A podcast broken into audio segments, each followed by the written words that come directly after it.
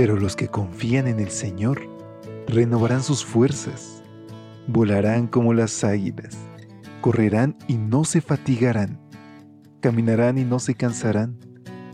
Mantengamos pues firme la esperanza que profesamos, porque fiel es el que hizo la promesa.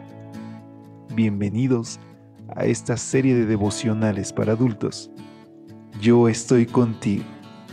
Promesas bíblicas para vivir confiado.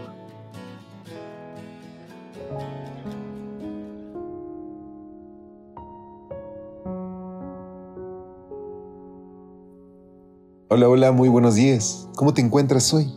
Es lunes 21 de febrero y con alegría en el corazón es para mí una bendición poder saludarte a nombre de todo el equipo de Evangelike y darte una cordial bienvenida a una edición más de este tu espacio de lecturas devocionales para adultos.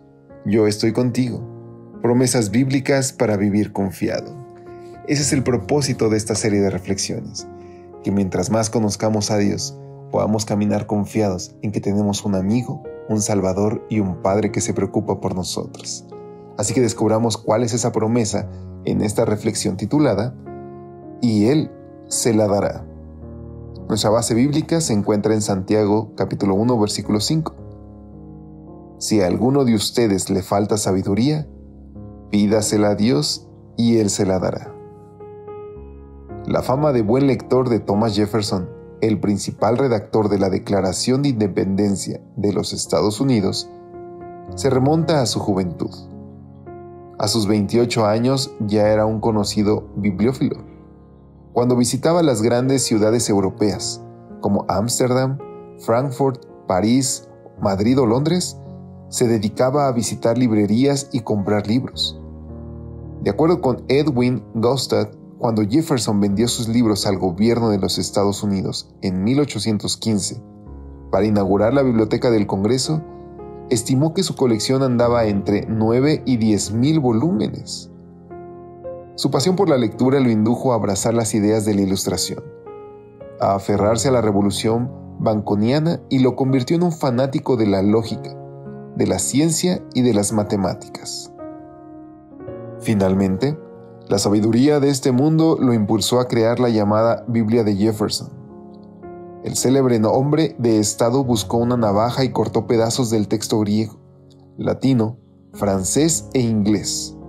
Los pegó en un libro y sacó una nueva versión de los evangelios que se ajustara a la lógica humana, es decir, sin ningún episodio milagroso que no pudiera ser explicado con la razón y la ciencia. Uno puede criticar a Jefferson, pero expensas de caer en lo mismo, someter las escrituras a nuestra razón. El profeta Isaías nos advierte que muchos son engañados por su sabiduría y conocimiento. Resulta ilusorio pretender ser cristiano y al mismo tiempo esperar que nuestra fe pase toda la rigurosidad del método científico. La fe bíblica trasciende lo que es lógico y razonable desde la perspectiva humana. Ese tipo de fe no se alimenta con sabiduría humana, sino con la gracia de Dios. Y haya su máxima expresión en una sabiduría e inteligencia espiritual. Esa es la sabiduría a la que debemos aspirar los que vamos avanzando hacia la madurez en la fe. Esa sabiduría no se consigue en una biblioteca de 10.000 libros como la de Jefferson. Es una sabiduría que nos llega como un regalo divino. Como nos dice la lectura base, si a alguno de ustedes les falta sabiduría, pídasela a Dios y Él se las dará, pues Dios da a todos generosamente, sin menospreciar a nadie. Y es que, queridos amigos, podemos conocer mucho acerca de otros libros, incluso conocer a la Biblia, pero debemos conocer al autor de la Biblia, aquel que inspiró la mente de los apóstoles, de los héroes de la fe, porque tenían una relación cercana a Él. Cuando nosotros descubramos al autor y consumador de la fe, como decía Pablo, nuestro corazón entonces tendrá paz y seremos sabios delante de Dios.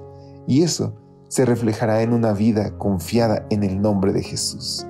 A mí me gustaría formar parte de esos héroes y conocer más acerca de Dios. ¿Te gustaría hacer lo mismo? Pidamos juntos sabiduría.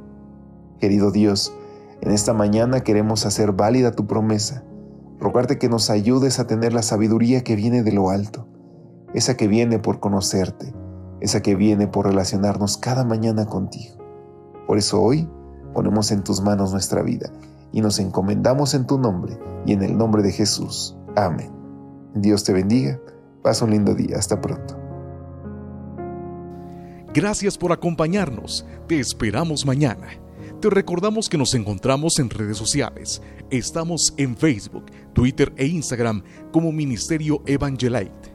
Y también puedes visitar nuestro sitio web www.evangelite.com